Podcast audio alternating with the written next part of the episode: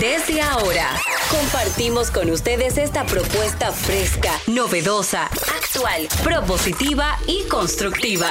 El programa donde la radio y las redes sociales se unen para darte la información más completa y diversa. Bienvenidos al mediodía con Mariotti y compañía. Al mediodía, al mediodía, al mediodía con Mariotti y compañía. Al mediodía, al mediodía, al mediodía con Mariotti y compañía. Si tú quieres disfrutar de foros alternativos y de tuiteros rankeados, este programa es tu amigo. Tu revista meridiana para el talento una vía, para radio y redes variadas y con la canción del día. Al mediodía, al mediodía, al mediodía con Mario y compañía. Al mediodía, al mediodía, al mediodía con Mario y compañía. Si tú quieres. Hola, hola, hola, hola, hola, hola. Hola de la mar, hola de la mar. Qué bonita ola para navegar. Aquí estamos después de la de la receta médica. Después de la receta médica. Atención, don Amauris. Atención, Lisania Salcedo. Aquí estamos al mediodía con Mariotti y compañía. Diversidad divertida, información sin sufrición. Radio y redes, redes y radio, radio, red, red, red. Pon sable. Señor Mariotti. Buenas tardes, buenas tardes a toda esa audiencia, a toda esa comunidad del mediodía que siempre nos acompaña en este ejercicio de información sin sufrición que hacemos de lunes a viernes de 12 a 2. Y recuerden que no hay nada malo en tener miedo. No es la ausencia del miedo, sino la superación del mismo, lo que nos ayuda a vivir y vivir feliz. Todos tenemos miedo. En todas las películas de guerra, bélicas, que se refieren a hechos reales, que están basadas en hechos reales de héroes, de muertos, de vivos que, que sobrevivieron, siempre aparece algo relativo al miedo, porque siempre hay un recluta, siempre hay un soldado que le entran temblores a la hora de, de salir a la batalla, sobre todo. Mire, en la Primera Guerra Mundial, sobre todo, que fue una guerra librada en trincheras, ahí de cada 100 hombres que llegaban al, al, al frente de batalla, Alemania, Francia, Inglaterra, Primera Guerra Mundial, las expectativas de vida eran de, de horas, de horas, no de días, de horas.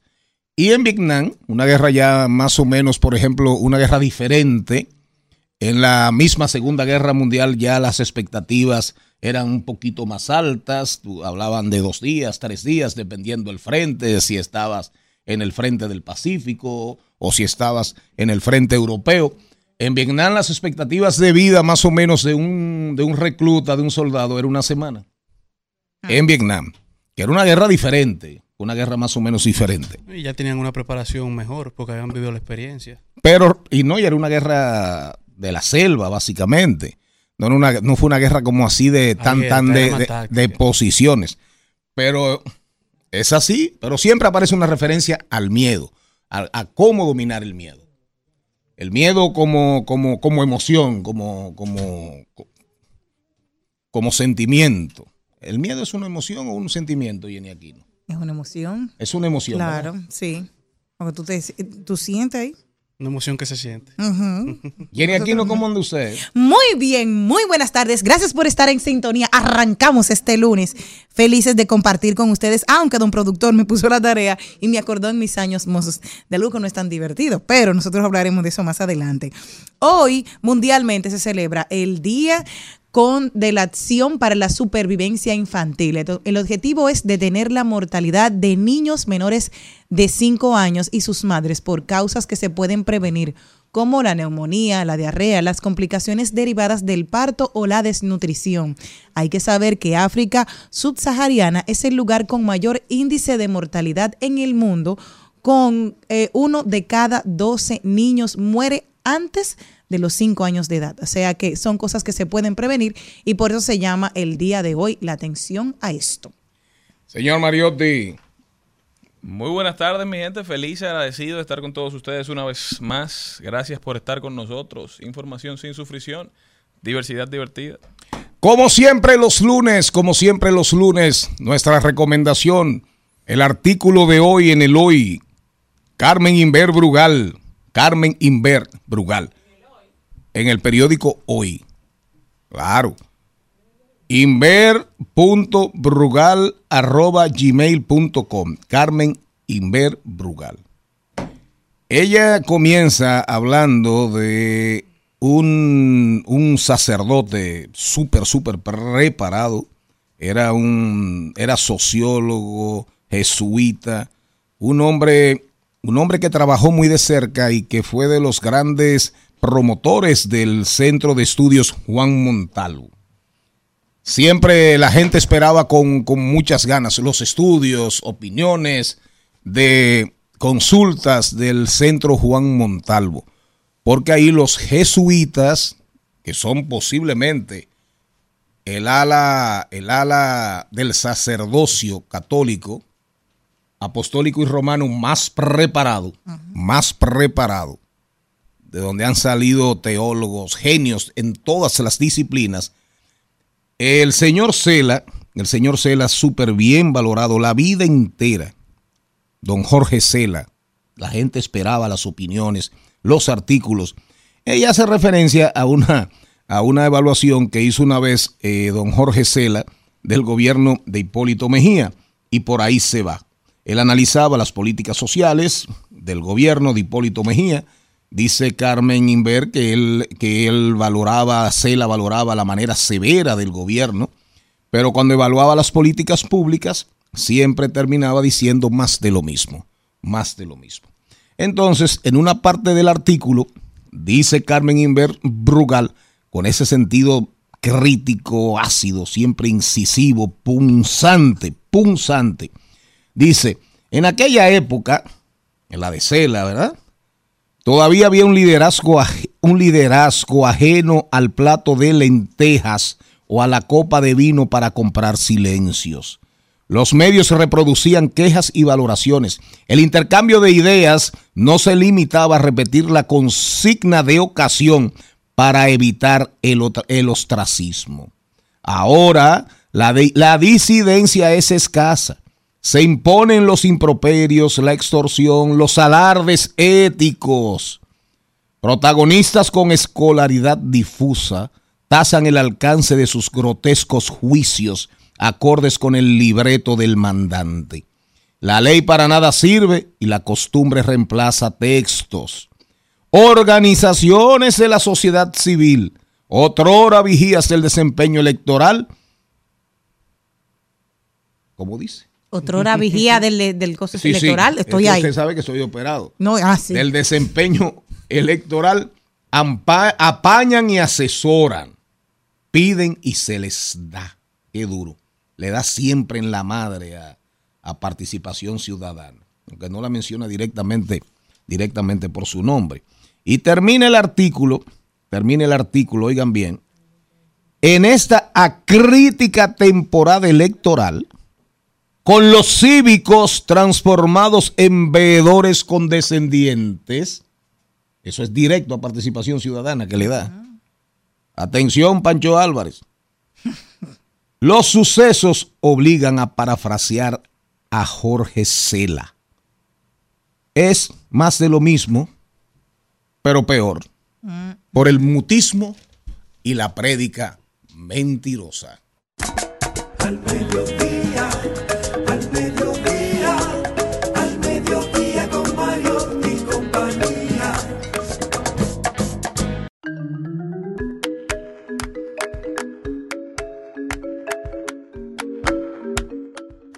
El contenido de hoy lo arrancamos con Juan Osiris Mota, que ya está por aquí. Hablamos de seguros, feria de vehículos, cinco cosas que debes saber antes de sacar tu seguro. Luego nos vamos con Ay lo dijo, rodaremos por el mundo, hablaremos de deporte con Carlos Mariotti y en De Paso y Repaso, hoy Maribel Contreras nos trae a Rosendo de los Santos, alias El Guache, un show Por fin. comediante y merenguero típico que está registrando mucha incidencia en las redes sociales y recibiendo mucho apoyo de los amantes de la música típica dominicana. Hoy estará con nosotros. También Trending Topic, las principales tendencias en la República Dominicana y en el mundo, actualidad en los Estados Unidos, como todos los lunes. Hoy Rodolfo Pogo estará con nosotros hablándonos de cómo van las acusaciones contra Donald Trump y qué ha pasado, en qué pie está parada la diáspora con todos los engaños de las que muchos han sido víctimas en compra de inmuebles en diversas provincias del país. Compartiremos buenas noticias, hablaremos de tecnología y doblaremos calles y enderezaremos esquinas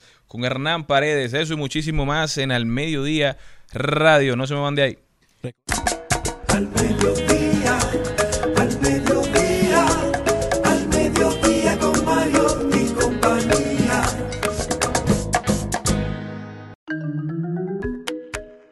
Recuerden siempre nuestra transmisión por Rumba 98.5 en Santo Domingo y todo el Distrito Nacional, Mambo 94.3 para toda la Altagracia, Higüey, Bávaro y Punta Cana, Premium 101.1 para casi todo el Cibao, Santiago, Moca, La Vega, Salcedo, Bonao y San Francisco de Macorís. Y siempre los sábados nuestro resumen de la semana por Telefuturo a las 12 pm. Nuestra transmisión en vivo en nuestro canal de YouTube al mediodía radio. Y recuerden nuestro Instagram, Twitter y TikTok al mediodía radio, así como nuestro correo al mediodía radio arroba gmail.com. Nosotros estamos, el resumen es sábado y domingo a las 12 por Telefuturo, canal 23. ¿De acuerdo? Próximamente sorpresas, próximamente sorpresas. Estaremos, si Dios quiere, próximamente prácticamente en todo el este. No solamente en Punta Cana, el país más bonito de la República Dominicana. Para que se sepa, no solamente estaremos en Punta Cana, Verón, no, no, no, no, no. Estaremos más lejos, más lejos. Señores, ayer era domingo 22. ¿Verdad? 22 de octubre. Álgebra. Ah. Ves que ya me- Álgebra. Ya me puso triste. El día de las matemáticas. El día, digo, el día de el álgebra. Qué raro que nadie se acordó. La fundó, oigan bien, la, la- la- el álgebra, el libro de álgebra más famoso, que fue el gran dolor de cabeza y la felicidad de otros. Ajá. Para mí un dolor de cabeza eterno. Y a mí. Eterno, eterno. A mí, y lo digo con toda honestidad, Sismondi Vitiello me pasó el álgebra. me la pasó, me dio un punto que me faltaba. A, a mí se De me pasó verdad. los números. Pero Aurelio Baldor escribió el álgebra de Baldor. Pero dígalo usted, porque yo, mi amor, yo me lo sé. Yo soy, yo soy Alvarito Sí. Albelo. Claro. En paz descanse. Sí. Aurelio Baldor, señores, cubano.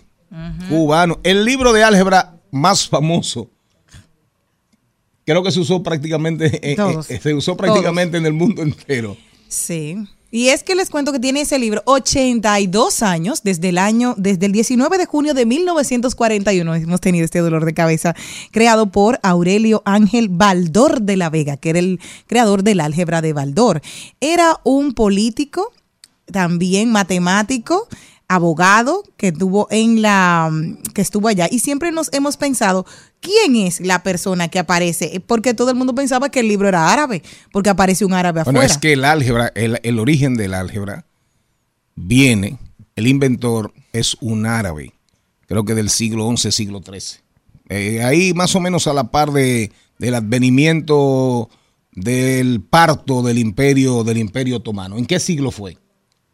¿En qué siglo fue? Eh, El, árabe. álgebra. El árabe, Ah, el no, árabe. no, no, no, el álgebra, el, el nombre este, El matemático de qué siglo es. del 500, del 788, 150, ese era. Su nombre era, vivió aproximadamente entre 780 Ah, y no. 550. Es un poquito Es más para atrás. Al-Khwarizmi. Sí, sí, es, Sí, es- es más para atrás, sí, sí.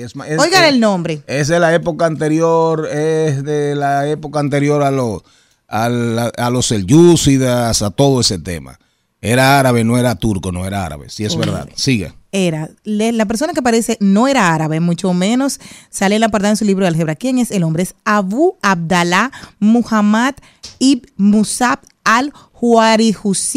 eso. mejor conocido como al-Huarizmi. ¿Por qué no le dicen Ok. al-Huarizmi? Al-Hu, al-Hu, Ok. al-Hu. Pero ese señor, No, no, pero es- ese, El eh, nombre era un trabalengua. ese señor fue clave en todo Imagínate lo su que- mamá cuando le iba a dar una pela. en todo lo que es son los números, el sistema, la- las matemáticas de hoy.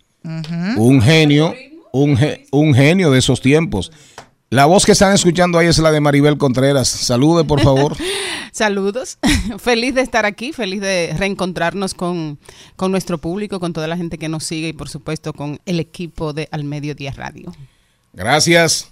Y Jenny, Dígame. si te dieron eso para leerlo, hazlo con tiempo, porque tú eres de Arabia. No, pero mire, salí tú- tú eres- salí. Tú No, eres- yo dije el tú otro día- eres de Qatar. Le voy a decir algo. El Ella otro día dije, árabe. le dije algo. Si aquí nos pegan los cuernos y estamos todos en poliamor y no sabemos nada, al menos que me den un jeque que al menos yo sé que va a tener la, la esposa pública. Oiga eso, oiga, oiga la Ya. oiga esa, oiga esa Ya, ya, expresión. ya, ya. En poliamor nos mantenemos por ahí antes de entrar con Osiris, un contenido súper diverso en esta, en esta, en este mediodía.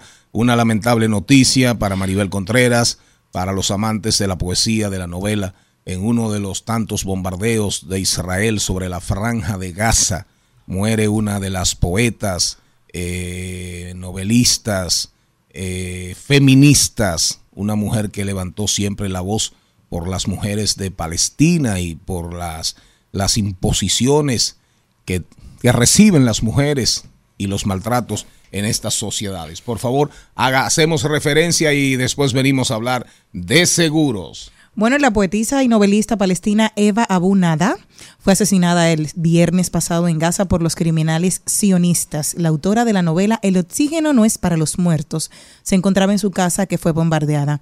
Antes de morir, escribió uno de sus últimos mensajes.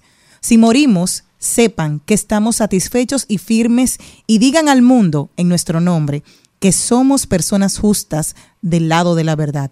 Abu Nada falleció a los 32 años, era bioquímica, nutricionista, además de poeta y novelista. Escribió un libro, escribió un libro que es un, un bestseller y una lectura obligada en el mundo, en el mundo árabe, en el mundo eh, musulmán. ¿Cómo se llama el libro? El oxígeno no es para los muertos. El oxígeno no es para los muertos. De eso no hay dudas. Al mediodía,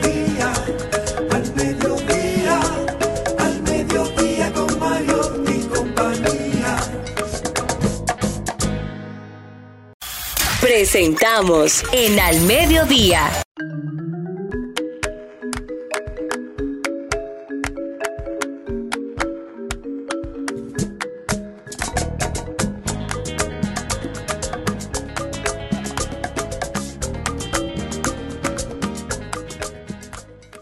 Juan Osiris Mota está con nosotros para hablar de seguros. Juan Osiris, ¿cómo estás? Muy bien, fin de semana intenso. y Fin de bueno. semanas intenso y bueno y de feria.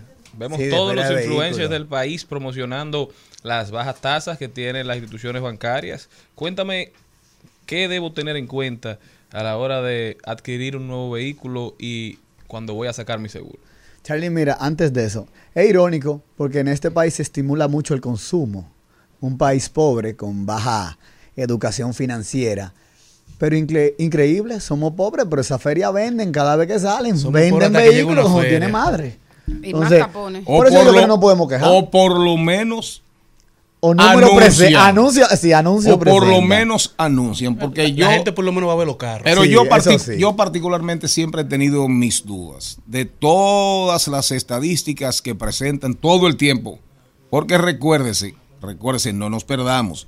Los números de esas ferias, de las diferentes entidades financieras, Correcto. siempre tienen un elemento fuerte de propaganda, de De promoción, marketing, de marketing. marketing. Correcto. Y los gobiernos, los gobiernos se ocupan, sobre todo con el banco oficial, con el Banco del Estado, que en este caso es el Banco de Reservas, de que esos números siempre, siempre superen el año anterior, porque es una manera de decir Que la economía está que buena. la economía va bien y que la Sí. clase media, media y la clase media baja compra vehículos usados Co- y que todo está bien. Cogiendo prestado como el país, Ya. pero sí. No, pero hecha esa aclaración, sí. Sí, sí, sí. ¿Algunos de ustedes, don Charlie, ustedes compran vehículo al cash, han adquirido un vehículo en una feria? Al Maribel, cash. no. No digo yo, no sé. Yo no, yo no. Tu carro Yo no. ver, no. No, no, no. Bueno, ustedes saben que la compra de un vehículo tiene más factores emocionales que racionales. Nosotros no queremos dar argumentos racionales. Usted ve que la gente dice, no, yo quiero un vehículo que consuma poco y que sea pequeño y termina comprándose un Acura de, de, de V6, un V6. o dice, mira, yo quiero andar un chin más alto por los hoyos que hay en la ciudad. Y compran una Cherokee con sunroof y 4x4. El sunroof lo abrieron dos veces en la vida y el 4x4 nunca lo usaron. Por lo general se ve un olor raro en el carro. Sí, entonces no, no. al final la compra es más emocional. Ese deseo de me monté en ese cero kilómetros. Y Es muy emocional y aspiracional, más que racional. Y obviamente, cuando tú vas a una feria a adquirir un préstamo para adquirir un vehículo, en lo menos que tú vas a pensar En es en el pagar. seguro. No, en el seguro. Eso es lo menos que tú vas a pensar. Tú lo que quieres Cuando llevarte llega tu la carro. Tu carro. Entonces, pero es de suma importancia hacerle caso a estas informaciones que yo le voy a dar, porque puede impactar la compra del vehículo. Lo primero, si usted va a comprar un vehículo, usted tiene que revisar disponibilidad de las piezas. Porque cuando usted tiene el choque y el seguro le dice que la pieza viene en tres meses, usted le quiere pegar el dardo al seguro. Y le voy a decir algo, señor cliente. Su concesionario le garantizó pieza y servicio. Los seguros no hacen pieza. Los seguros indemnizan. Entonces, quéjese con su concesionario, que era que tenía que garantizar la pieza. Ay, hay mucho más a decir. No, pero que la traigan de Miami. Hay concesionarios que si usted le pone la pieza a usted, pierde la garantía. Sí, ¿Cómo fue? sí, claro. Sí. En los primeros años de garantía del concesionario a vehículo nuevo, hay concesionarios que si usted tiene un choque y reparó fuera del concesionario, le puso la pieza a usted, puede perder la garantía. Ya te con el Entonces, tema del mantenimiento. Ah, entonces es. el seguro tiene que pagarle la pieza a quién? Al concesionario. Hay algunas, hay algunas que si tú osas cambiarle el aceite y hacerle una que otra pendejadita de mantenimiento rutinario Ya y lo haces fuera de la casa, te embromaste. Entonces, Pero el tema es también ahí, Osiris, y es verdad, eso pasa con mucha frecuencia. La gran mayoría de las concesionarias de vehículos, correcto. aquí sus talleres son deficientes en cuanto a los tiempos, a la recepción, a el arreglo, a la entrega. Fácilmente, fácilmente, por una parrilla, un vehículo tuyo dura tres meses Eso es en el concesionario. Eso sí, entonces a, a eso, a eso voy a echarle. Entonces, ese usuario quiere pegarle ese dardo, ese dado al seguro, cuando el seguro lo que está para indemnizar la compra. Y si quiere, y si el seguro está inclusive dispuesto a pagarte la pieza, pero ¿qué tú vas a hacer con el dinero? Igual no hay pieza. Y cuidado, con la proliferación de vehículos asiáticos, el mercado de piezas es complicado. Entonces, eso tienen que tomarlo en cuenta la- al tema de comprar un seguro. Ese- esa es la número uno. Número dos, el costo del seguro.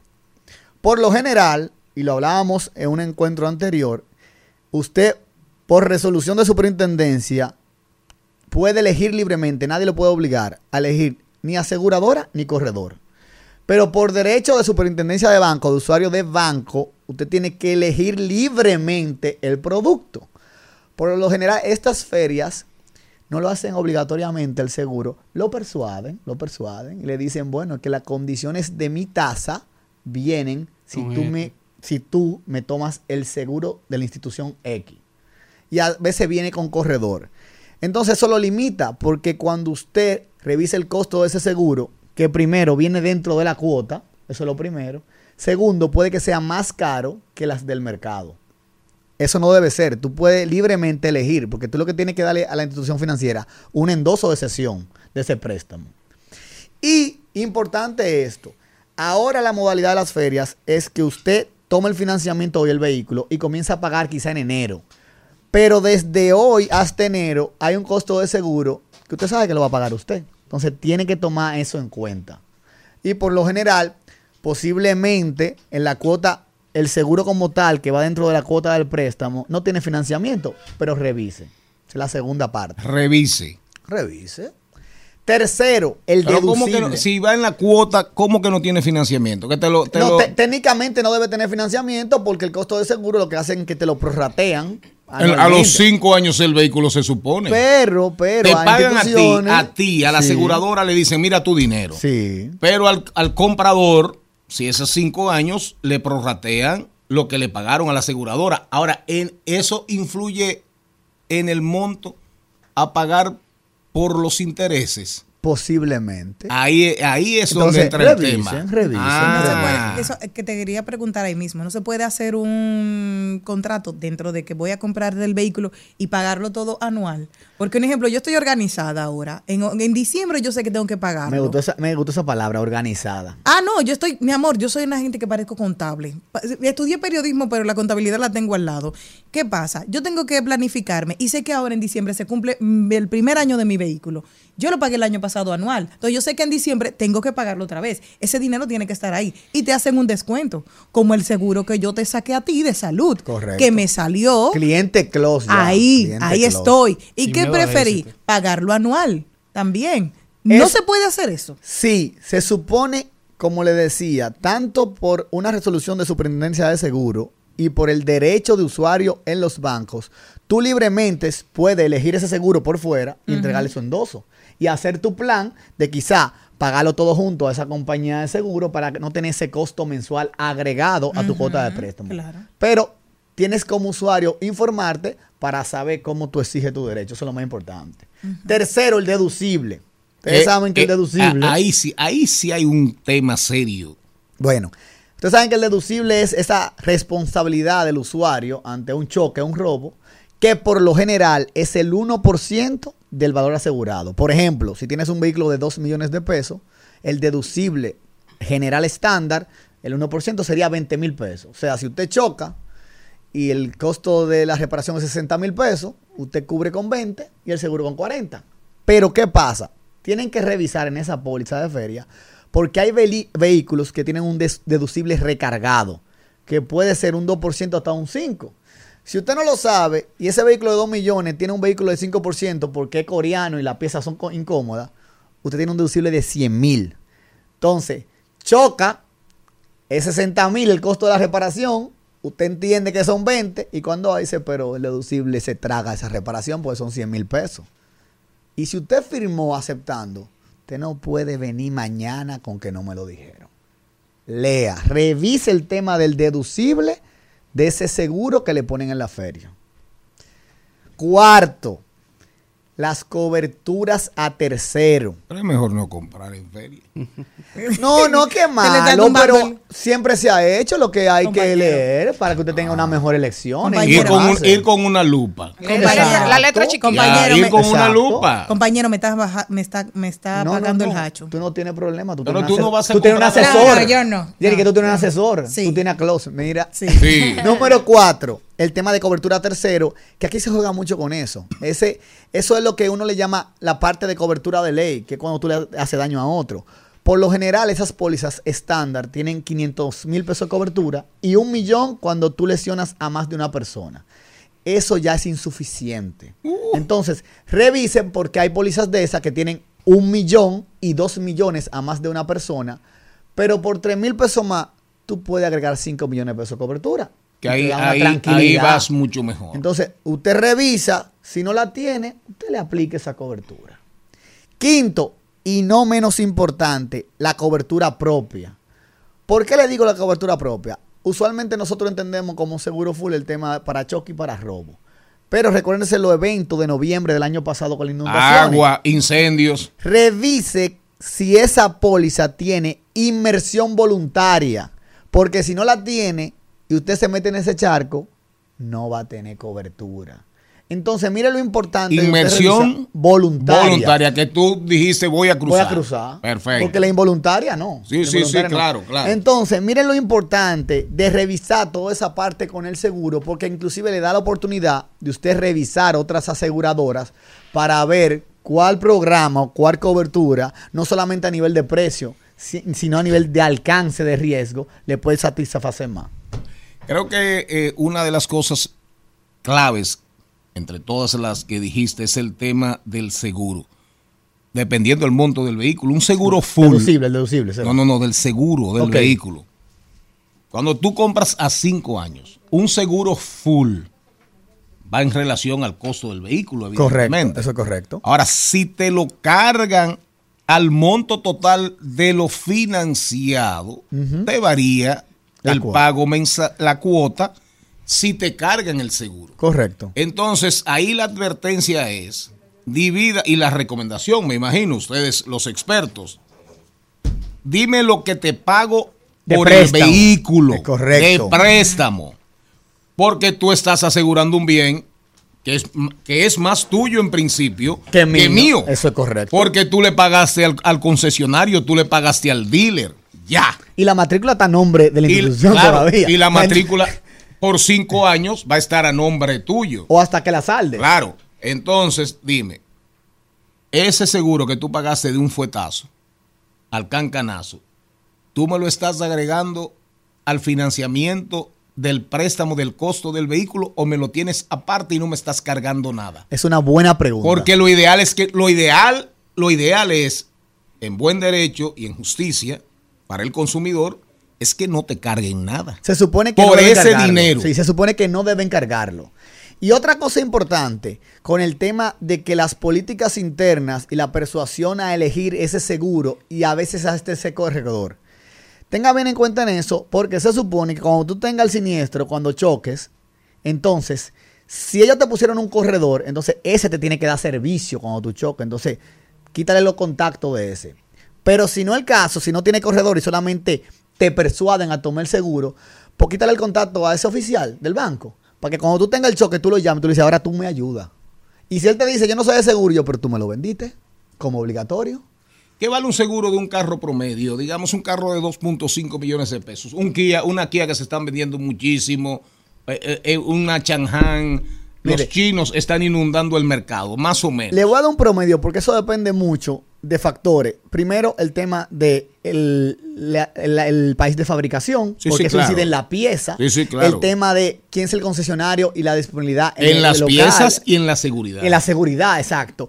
Y también el tema de siniestralidad en el país. Si hay un vehículo que puede ser que tenga la pieza, pero está dando mucha carpeta, se lo están robando mucho. Con el caso, por ejemplo, algunos japoneses, no voy a decir marca, pero que les roban muchas partes externas. Sí, sí. Pero 2 millones y 500 mil puede oscilar entre 70 a 85 mil pesos dependiendo de la aseguradora. Entonces, anual. si lo financiaste, a- si lo financiaste a cinco años, estamos hablando de 400 mil pesos promedio. Sí, Sí, por ahí. que sí. si te lo cargan, si te lo meten de contrabando en la cuota, Con intereses, ¿verdad? con intereses, te aumenta un dinerito Sí, hay una la ganancia cuota. Se supone que no debe ser así, pero pregunte, vaya con No, su no, lupa, perfecto. tenga toda la información para tomar una mejor decisión y para poder exigir su derecho como usuario, que es lo más importante. ¿Cómo seguir esta conversación con Osiris Mota Jr.? Bueno, a mis cuentas personales Juan Osiris Mota o a las de la firma Clos Consultores, Clos C-L-O-S, valga la cuña. Y recuerde que tener un asesor en materia de seguro es gratis. Entonces, ¿por qué no tenerlo? Anímese, escríbame.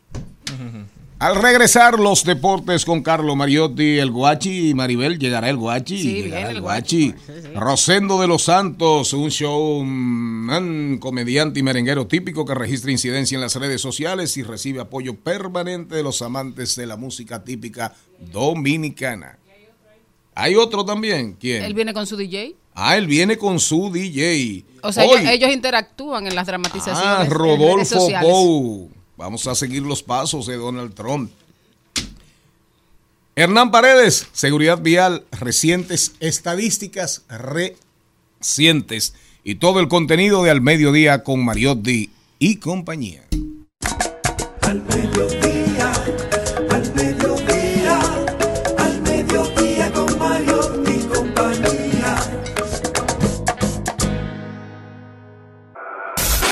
En al mediodía. ¡Ay! Lo dijo. ¡Ay! Lo dijo. ¡Ay! Lo dijo. Lo dijo. ¡Ay! Lo dijo. ¡Ay! Estamos en, estamos, estamos en nuestro mes aniversario y recuerden que tenemos nuestro concurso, el iPhone 13. Visite nuestro Instagram, nuestra cuenta de Instagram, para seguir los pasos y Jenny no puede participar. participar, ¿verdad? ¿Quién? No. Jenny. No. Está fijado, está fijado en nuestro feed. El sorteo será este próximo jueves 26. el ganador o ganadora será anunciado en vivo aquí en el programa. Es decir, el 26, ¿qué cae el 26? Jueves. El jueves, el guachi, el jueves 26, para que sepan, eh, estaremos ya. ¿Cómo vamos? ¿Cómo, cómo van las cuentas? Hay que inscribirse en nuestras cuentas de TikTok, de Instagram, ¿verdad? ¿Y de cuál más? Y en YouTube. En nuestro canal Pronto en en OnlyFans. nuestra en Al nuestra mediodía en cuenta de OnlyFans. Instagram y en nuestra cuenta ¿Cuántos? Ah, pero ¿y cuántos y cuántos inscritos? Ah, no sabemos. Bueno, señores, ¿quién habrá dicho? ¿Quién habrá? Ahí lo dijo. Me siento tan identi- identificada con este ahí lo dijo porque fui hija, no soy madre, pero todos ustedes se van a encontrar con lo mismo. Lo más difícil de tener un hijo adolescente es tener que darle los mismos consejos que tú como papá ignoraste. ¿Cómo fue? Ajá, Bueno, muy interesante. ajá, ajá, dígame, ajá. Yo me acuerdo de una pelea que tuvimos una vez hace mucho tiempo cuando yo comenzaba la universidad. Y el- mi argumento es que mi papá me dijo a mí, si tú tienes la razón, no te calles. Malo de que me dijo eso. Me encontré con mi mamá peleando porque le- mi mamá me dijo, yo estaba enseñando la barriga y mi mamá me dijo, era para fregar. Mi mamá me dijo, ¿tú quieres andar en cuera? Y yo dije, no, mami. Y- pero yo me sentí atacada por ella. Yo le dije, tú andabas con unos pantalones que eran transparentes hasta aquí arriba y eres seria. Oh. y entonces, yo no. niña. Entonces, yo- y tengo foto tuya a los 18 años. ¿Y no te ¿Ya? la quija? No, me dejó tranquila porque yo tenía la foto. ¿Quién más? ¿Quién más? ¿Quién más? Bueno, la que la dijo, lo que lo, la que lo dijo fue Lady Gaga, que dijo, tienes que fallar y luego mejorar. Luego tienes que volver a fallar y luego mejorar aún más. Bueno, Lady Gaga es un ejemplo clarísimo. Tremenda artista Lady Gaga. Y le ha ido, Tremenda voz. Y le ha ido súper bien. Y, y produce dinero. Y y que- produce dinero Lady Gaga. Y ya no solamente la, la parte No, dulce de la vida, que tú vas a tener tus momentos amargos y que sabes que no te puedes rendir, que ahí es que está la diferencia, porque se separan los indios de los jefes, como dicen ahí. ¿Qué más? ¿Qué más? También lo dijo Sergio Massa, aspirante a la presidencia de Argentina. Dijo que en esta segunda vuelta, en estos 30 días, tratará de ganarse la voluntad del pueblo, de todos aquellos que no lo eligieron como la oferta electoral para gobernar los destinos del país suramericano. Brasil, digo, Argentina, ahora enfrenta un proceso de balotaje entre el famoso Milei y Sergio Massa, que todas las encuestas daban a Milei como número uno, incluso las pasos, las primarias obligatorias de Argentina. Fue Milei el ganador, obtuvo la mayor cantidad de votos, pero en tan solo dos meses Massa y el peronismo pudieron conseguir más de 2.5 millones de votos que en las elecciones pasadas. O sea que se complica la situación en Argentina. Hay que sacar en una primera vuelta para ser electo presidente o el- más del 45% o un 40%, pero más de 10% que De diferencia. siga. Entonces, en un mes estaremos viendo la segunda vuelta, veremos qué camino elige la Argentina. Dicen algunos que ganó el miedo en vez de la furia, porque más hizo una campaña basada en la, la alta inflación, el problema con el dólar, y Milei hacía una campaña basada en que todo estaba roto, No. que el sistema Milei, estaba podrido. Milei era, Milei se convirtió en una expresión, eh, un cavernícola, evidentemente, para mí, y una expresión, digamos, mm, del anarquismo. El, el anarquismo de la posmodernidad, para ponerlo así, o de la época de la posverdad. Porque el tigre, el tigre lo que dice es, ¿para qué Estado? Hay un video donde el tigre dice, esta secretaría, este ministerio, fuera, este, fuera, este, fuera, Banco Central, fuera. Y realmente, realmente, pero para que entendamos, Argentina, Argentina no ha llegado ahí de la noche a la mañana. Triste Argentina. Hoy cobra vigencia, hoy hay que decir llora por mi Argentina. La, la ópera, la ópera rock sobre Evita Perón dice lo contrario. No llores por mi Argentina, ¿verdad? Pero hoy hay que decir llora por mi Argentina, porque si usted coge las tres candidaturas principales, usted se va a dar cuenta que al final los argentinos lo que andaban era buscando el menos malo, andan buscando el menos malo. Ahora, todo ese proceso que llevó a Argentina a este momento tan triste, viene de, viene de todo lo que está detrás, todo lo que ha acontecido en estos años, el debilitamiento de las fuerzas políticas, una sociedad civil comprometida con, con los gobiernos, con las élites empresariales, con las élites políticas. Entonces llegamos donde mi ley. Llegamos donde mi ley. Llegamos donde mi ley. Veámonos en ese espejo en la República Dominicana. Así. Que aparezca un Milei.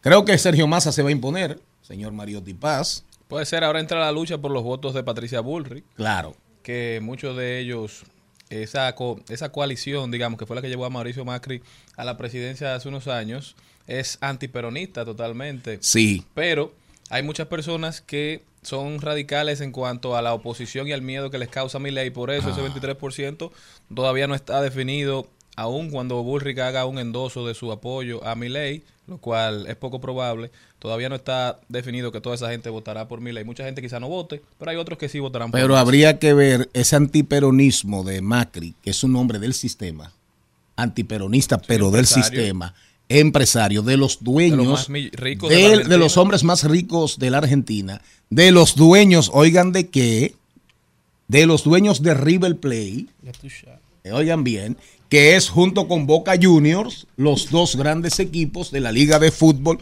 de la Argentina. Vámonos, Maribel Contreras, ¿qué tenemos? Bueno, yo fui a un... A un Vamos a vivir el presente y estamos viviendo el presente de qué me vale arrepentirme si al final lo que me queda es seguir viviendo y seguir adelante y darle potencia y valorar lo que me queda.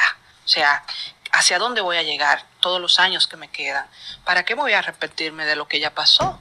Ya, yo creo que sí hay que aprender de, la, de, las, de los pasos, de los fracasos, porque también lo tenemos, somos humanos, de las caídas, ¿verdad? De las malas decisiones, Pero eso es una de las entrevista. malas compañías. ¿Quién, quién fue esa? Emelín Valdera. Es que estábamos en un, en un Ah. podcast que se llama Somos Freco. Somos frescos. Freco, freco. Ah, freco. Somos Freco. eh, y de Juanri. Y decía, Emelín, le preguntaron que si se arrepentía de algo. Y esa fue su respuesta. Y yo creo que, que es una respuesta muy válida. A veces vivimos en el pasado y lamentándonos de cómo hicimos las cosas. Pero lo que somos es el resultado de todo lo que hicimos, malo o bueno. Lo Lo, que que, hay que tener, tomar medidas para si tú te arrepintieras y borraras eso del libro, de- del libro del conocimiento y de las experiencias de tu vida, eso fuese un, arre- un arrepentimiento real. Exacto. Me arrepiento de haber metido la pata en tal cosa. Pero sucede y acontece que, aunque te sacar. arrepientas, lo que tú agradeces de alguna manera y tienes ahí guardado para situaciones más o menos parecidas en el futuro, o evitarlas o enfrentarlas, es esa experiencia de la que te arrepientes. Exacto. Pero ese ahorro, ese ahorro existencial, vivencial que tienes ahí, sin embargo, tú no lo borras, aunque te arrepientas. ¿Me entendiste? No, y además sirve para ¿Eh? seguir el proceso, ¿no? Filosofía vacía. Oye. Mi Argentina, mi alma está contigo, mi vida entera te mas no te alejes, En Al Mediodía dice presente. Dice presente el músculo y la mente. El músculo y la mente. Estamos en deportes.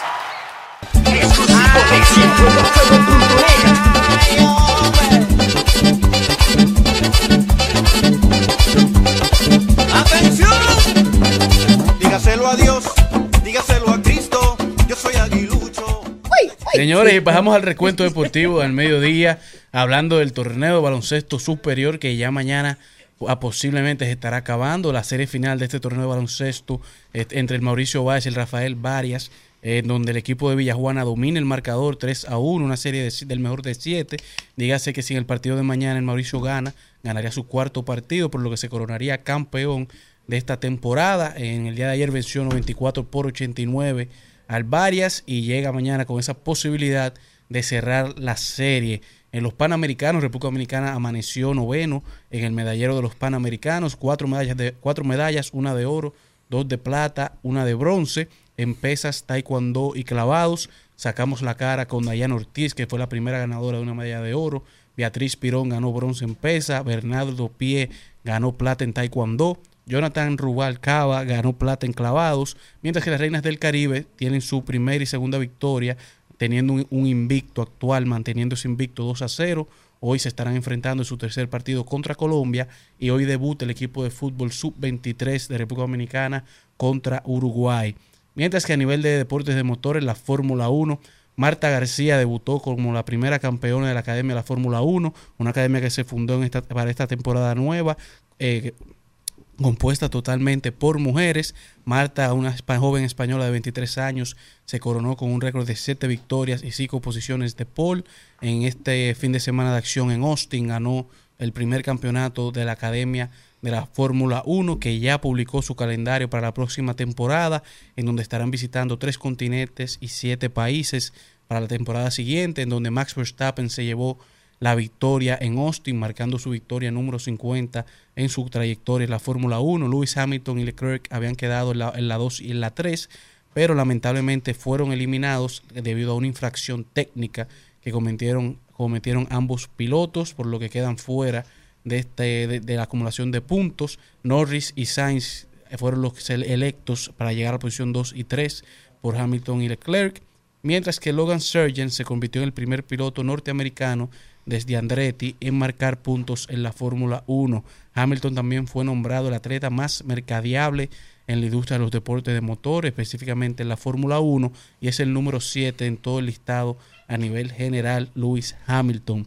En las grandes ligas, Texas empató la serie contra los Astros. Ahora es que esto se pone bueno. Juego 7 para un juego de vida o muerte, donde buscarán ambos equipos avanzar a la serie mundial en el día de hoy, en donde Filadelfia hoy busca terminar con Arizona. Filadelfia lidera la, serie 3 a 2, pero Arizona busca empatar y forzar un juego 7 para el día de mañana para tener el escenario listo para esta serie mundial de esta temporada en donde el León ayer se jugó el día 4 de esta temporada. Los Leones cayeron 9 carreras por 5 contra los Tigres del Licey. Las Águilas vencieron 2 carreras por 0 a los Gigantes. Y las Estrellas vencieron a los Toros. Digo, las Estrellas y el juego de las Estrellas y los Toros fue pospuesto por lluvia, dejando la tabla de la siguiente manera. Las Estrellas están en la primera posición con dos victorias y una derrota, seguido por Águilas, Tigres, Gigantes y Leones que están empatados 2 y 2. Y en el sótano se encuentra actualmente los Toros con una victoria y dos derrotas. Hoy los Toros visitan a los Leones en el Estadio Quisqueya, los Gigantes visitan a las Estrellas y los Tigres estarán visitando a las Águilas Cibaeñas desde el Estadio Cibao. Cerrando así este recuento deportivo de este día. No, no lo cierre, no lo cierre. No lo cierre. Luis- No, no, no, no, Luisito Pie, eh, Bernardo Pie. Bernardo Pie va con buen pie. Así es. Bernardo Pie va con buen pie en los Panamericanos de. Chile. Sí, señor, va con buen pie Bernardo Pie. Y allá un saludo a los hermanos Pie, a Luisito, a Luisito y a Bernardo. Las reinas del Caribe, las, las reinas del Caribe reinando en Chile. Sensación, causando sensación las reinas del Caribe en Chile. Brenda- Sí, señor. Castillo es de que la persona que más fotos le piden en Chile. Así los es. Panamericanos. Así es. Qué bueno. Ojalá tengamos oro para Bernardo Pie. Orgullo de Vallaguana, capital nacional del deporte en la República Dominicana.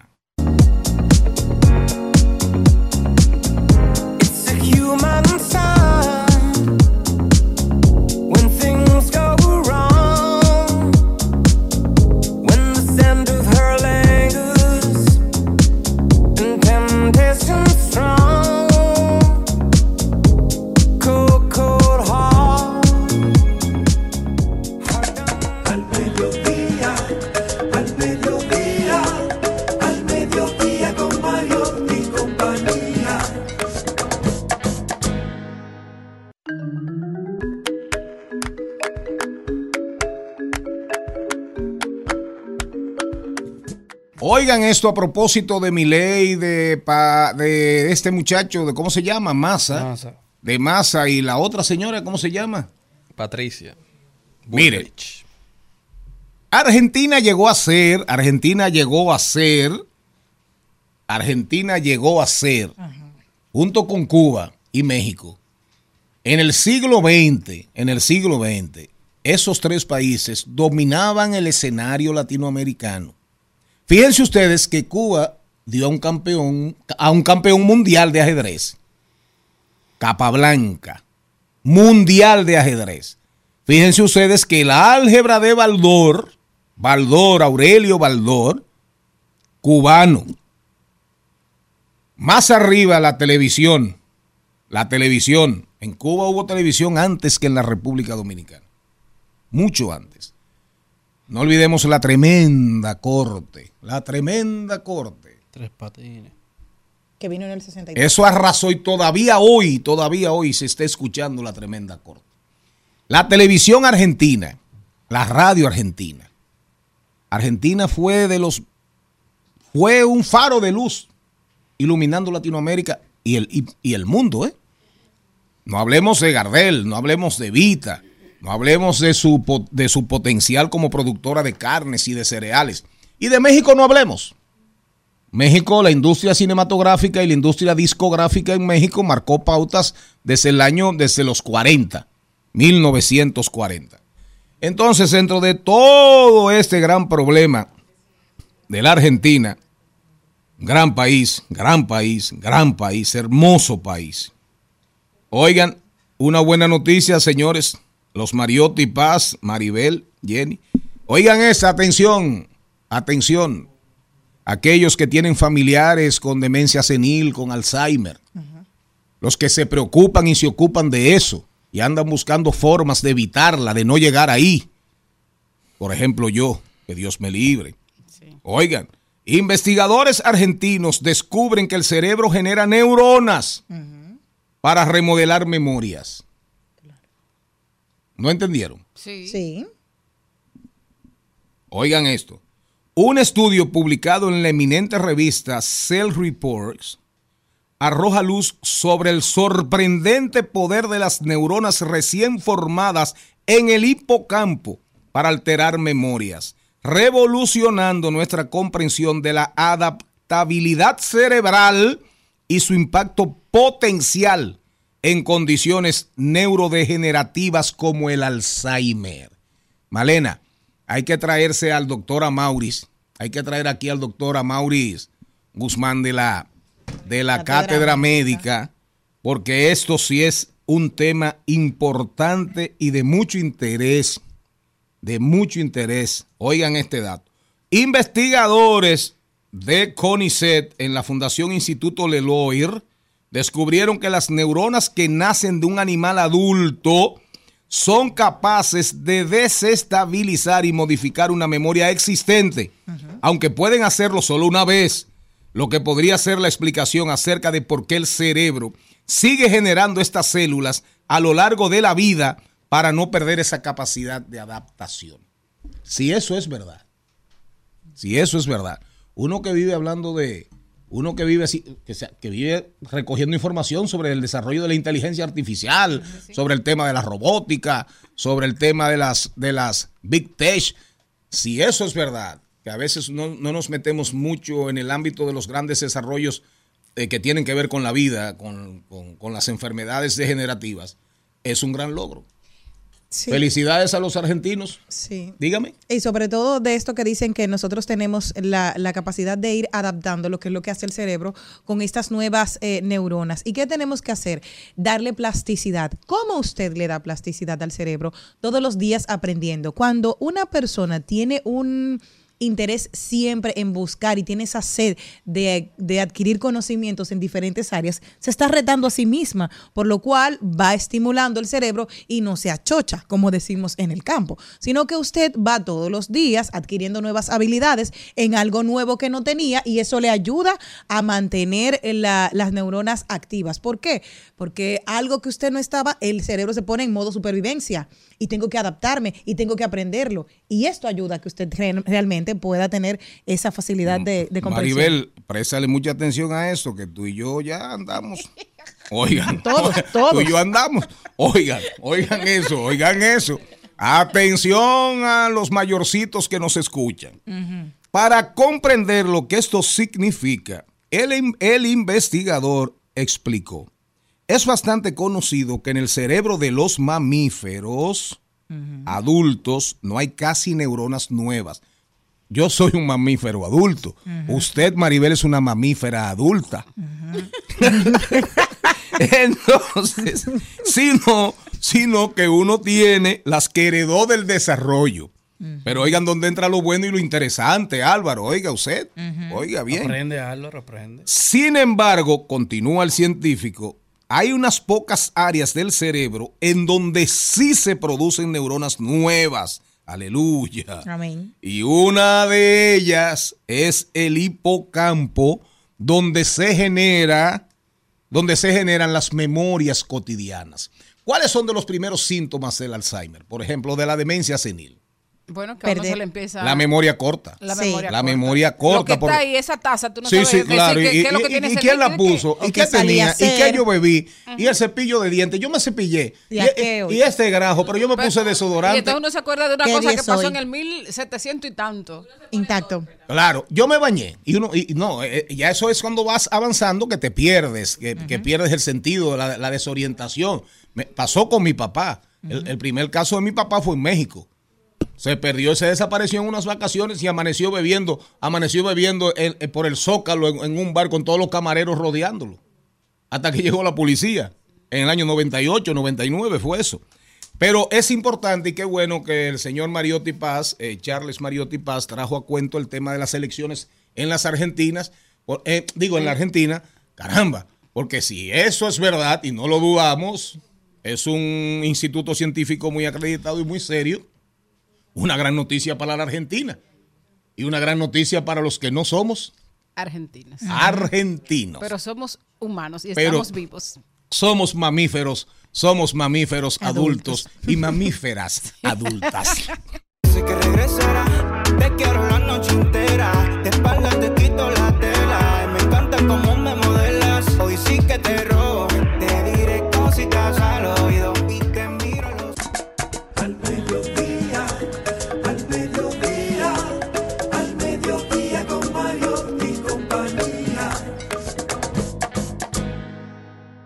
Al Mediodía, con Mariotti y compañía, seguimos con Páginas para la Izquierda.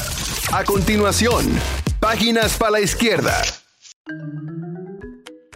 El libro de hoy se llama La crisis de la narración, el arte de contar buenas historias. Es la nueva entrega de los sabios consejos de John Chulhan, el más moderno de los filósofos vivos, un alegato contra la inflación del storytelling, pero a favor de la narración. Este caballero que siempre nosotros tratamos de recomendar sus obras, sus ensayos convertidos en libros, tiene una de las miradas más agudas sobre el inestable mundo actual. Su análisis, siempre crítico, trasciende ideologías y estructuras filosóficas, a la vez que tiene el don de hacerse legible, gracias a orodar sin miedo en el terreno y a publicar unos libros que apenas superan las 100 páginas. Esta brevedad facilita la abundancia de títulos y también la abundancia de temas. Tiene ya publicado más de dos docenas de ensayos donde estudia diferentes conflictos derivados de la modernidad, pero siempre una variedad temática que nos hace entender cómo la sociedad va cambiando tan rápido y cómo la,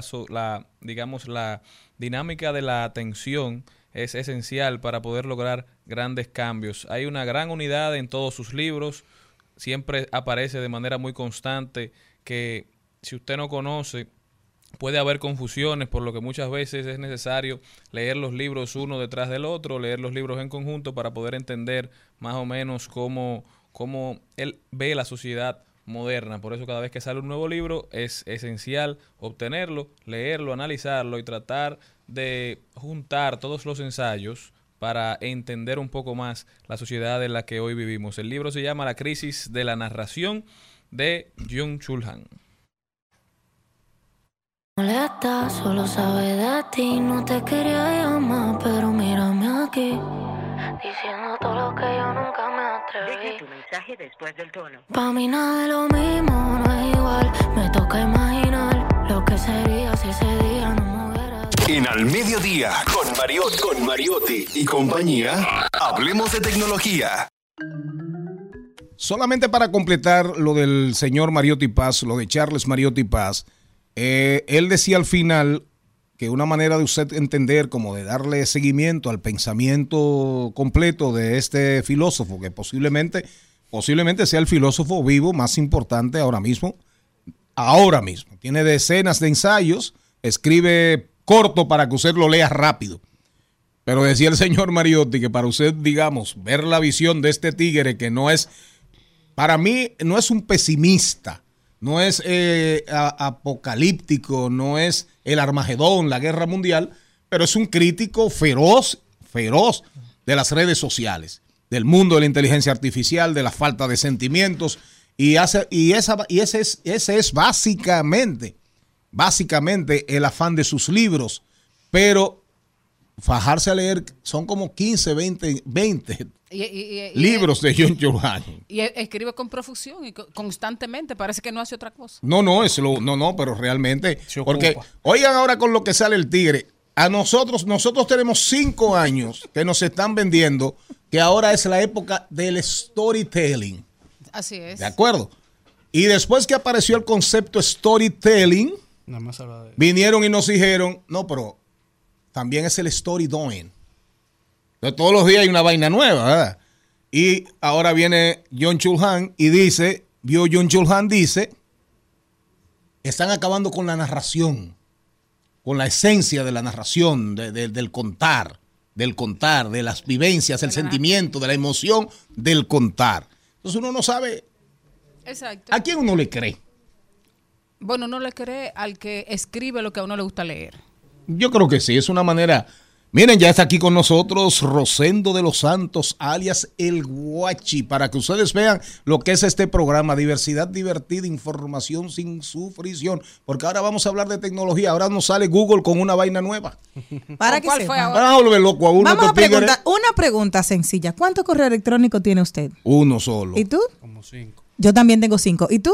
Correos electrónicos. cinco. Electrónicos, cinco. ¿Y tú? Dos. Uno En para- Google, solamente en Mi Google. primer correo, que es para ponerlo en todas las páginas que te piden el correo. Y el otro, el que yo uso de verdad. Dos. ok. Yo solamente tengo uno y tengo otro. Independencia número 65, calle principal de las Matas de Farfán. ¿Cuánto correo electrónico Ese es el análogo. Ok, tenemos eh, ten- solamente en Monseñor de Meriño, Monseñor de Meriño número 53. solamente Monte Plata. en correo electrónicos tenemos más de dos. La mayoría Yo tengo de uno. Yo tengo cuatro.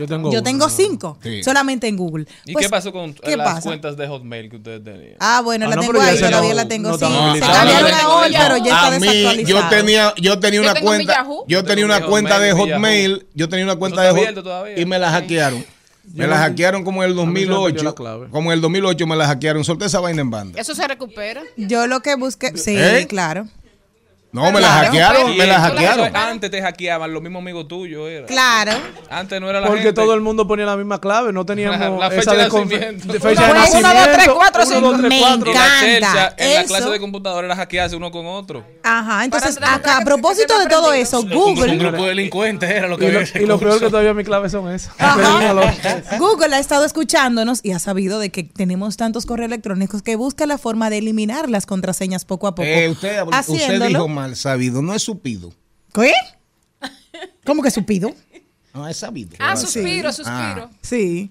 Google ha estado escuchándonos, fue Sí. lo que dije. Nos escucha y siempre. ellos, Y nos escucha claro, siempre. Siempre. Y ha demostrado y ha querido hacer que vamos que poco a poco ir emigrando a lo que es el reconocimiento facial de nuestras redes sociales y también a través de plataformas de Google o una, digi- una reconocimiento facial o el- la huella digital o un PIN directamente para ir eliminando poco a poco las contraseñas. Porque es un dolor de cabeza ¿Sabes que muchos tenemos. sufrir. Yo no. ¿Tú sabes qué yo hago? Fula- tal cosa, contraseña, tal cosa. Y lo voy guardando en un lugar que yo lo encuentre, en un cuadernito por ahí, para yo tenerlo. ¿Por qué? Es un almohadón Porque es que tú sabes que cada cosa te va... Sí, Pero cada imagine- cosa te va imagínense ustedes, reconoce- reconocimiento facial. Exacto. Y usted borracho con un maldito humo. Tin, una foto. Y Tienes la- que hacer, y no, la, y la mujer tuya. No, Ah, no. recuérdese, no, hay que recordar. Ah, que los ahora, ojos primero, primero Biométrico. Cuando Sí. salieron los iPhone, yo creo que eran los iPhone 10 o no sé si eran los 7 o, u 8, que tenían el reconocimiento dactilar. O sea, que eso sí era un problema, porque Ajá. habían parejas que cuando estaba durmiendo Le ponían todos los el dedos. teléfono y, y le ponían los dedos. Señor, un amigo sí. mío cuyo nombre no voy a mencionar, un día se le cogió el truquito a la esposa y cuando le estaban cogiendo las dos manos y ya le habían iban como por nueve dedos, le dice, no, el del pie. Para que sepan, pues no, ahora va a ser... Al mediodía, al mediodía, al mediodía con Mario compañía. De paso, de paso y repaso en al mediodía. Con Mariotti, con Mariotti y compañía. Te presentamos De paso y repaso. Mejor que el jarabe, mejor que el café, son las propiedades que tiene mi té, son las propiedades que tiene este té. El té que le gusta a las mujeres, te deposité. El té que le gusta a las mujeres, te deposité. El té que le encanta a las mujeres, te deposité. El té que le gusta a las mujeres, te deposité. Ese té la relaja, te deposité. La pone contenta, te deposité. Le quita todas las enfermedades, te deposité. Ese té la pone te deposité. Le quita todos los problemas. Te deposité. Le quita el famoso dolor de cabeza. Te deposité. La pone. Te deposité. Relax. Te deposité. Oiga, amigo. Jenny Aquino termina para que por favor no pierdas el muchacho. Ay, no. Con Google, digo con Google. que Google le está acechando y cada vez más dicen que con 40% será más rápido, por lo cual eso cada vez más van a ir cambiando para que tú emigres a no tener contraseña, sino que un reconocimiento facial.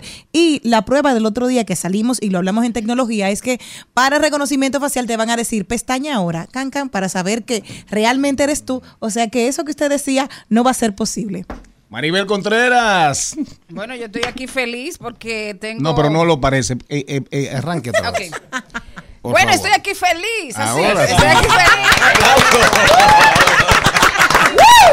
Estoy aquí eh, feliz porque tengo un- unos invitados muy especiales y especialmente Rosendo de los Santos. Si yo digo que tengo de invitado a Rosendo de los Santos, probablemente la gente no lo va a relacionar con el guachi.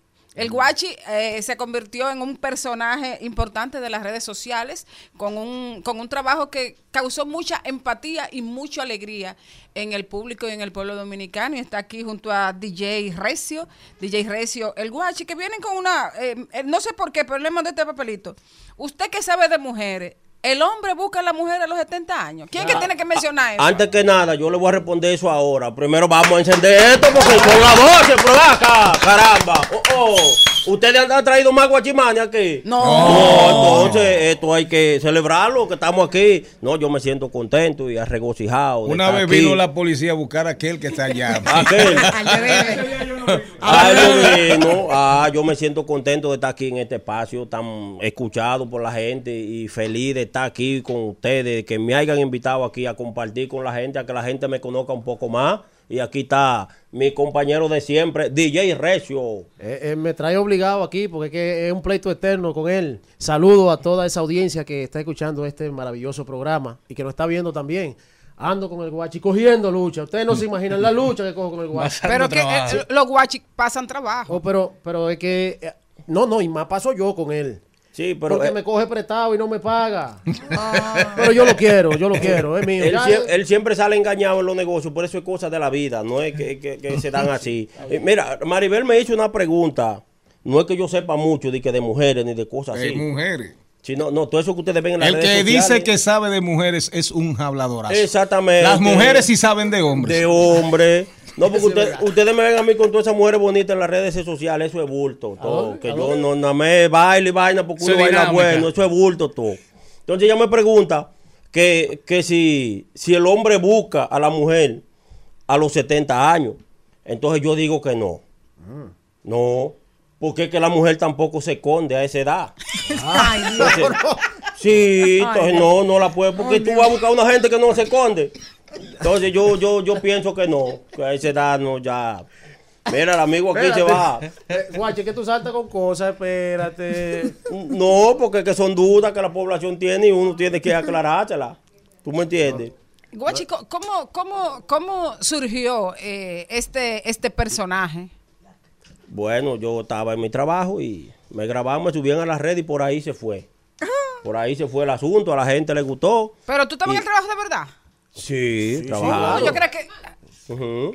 Eso fue un día yo Sí. relajando que porque lo que se ha pasado no es fácil para llegar aquí. ¿eh? Ajá, ajá, ajá. Yo relajando, estábamos como guachimán de los dos, porque yo era guachimán también. Ah. Porque él me involucró ahí. Aquí estamos en la revelación de los guachimanes. Sí, yo, y Sí. bueno. Rebelión de los guachimanes. Yo como a mí siempre me ha gustado estar bregando con las redes y la cosa, y un día lo grabé bailando y lo subí. Concho, ese baile sí me gusta. Sí, no, a la mujer le ha gustado. De hecho, se han desbaratado mucho matrimonios con ese baile. Ah, no, Sí. pero tranquila, ella es soltera. Ah, ah, es soltera. No le diga así. Ah, pues, eso es bueno que ese matrimonio no hay que desbaratarlo. Está desbaratado. Sí, no, y ya el baile a la gente le gusta que uno baile. Hay hombres que, que han utilizado el baile para conseguir mujeres en la calle. Que por cierto, yo los felicito porque Yo- yo eh, quiero- son emprendimientos en el país. Yo quiero saber, porque tú sabes que el baile está implicadamente en otras habilidades que tú tienes y relaciona. Dice, si un hombre baila bien, el amor viene bien. Ah, no, yo soy un hombre que yo, yo resuelvo en la cama. Yo sí. ¿Cómo así? ¿Cómo? Espérate, eh, espérate, guachi. no, no, no, no, o sea que yo resuelvo, cuando yo estoy acostado con la mujer, yo le digo, toma para que pague la luz, toma para que pague el salón, toma para que compre la... Sí, porque ahí es que el hombre tiene que resolver, Ajá. en realidad. Una Sí. pregunta, Guacho. Usted está hablando de que usted ha sido producto de problemas en algunos matrimonios. Ay, sí. ¿Y, qué, ¿Y el matrimonio suyo? ¿Usted sabe lo que dicen de la mujer de Guachimán? Ay, mi madre. ¿Qué es lo que dicen de la Ay, ay, Yo ay. no No, sé. porque eh, Ay, eh, ay, ay. eso es una cláusula que eso va en el contrato cuando uno entra como guachimán. Que ¿Cuál? si usted llega, lo primero que cuando usted sale del servicio, que usted llega a la casa, usted no, no, usted tiene que avisar antes de llegar. Usted no puede llegar y que, que llegue yo. No, diga, aquí estoy yo este en mi casa. No,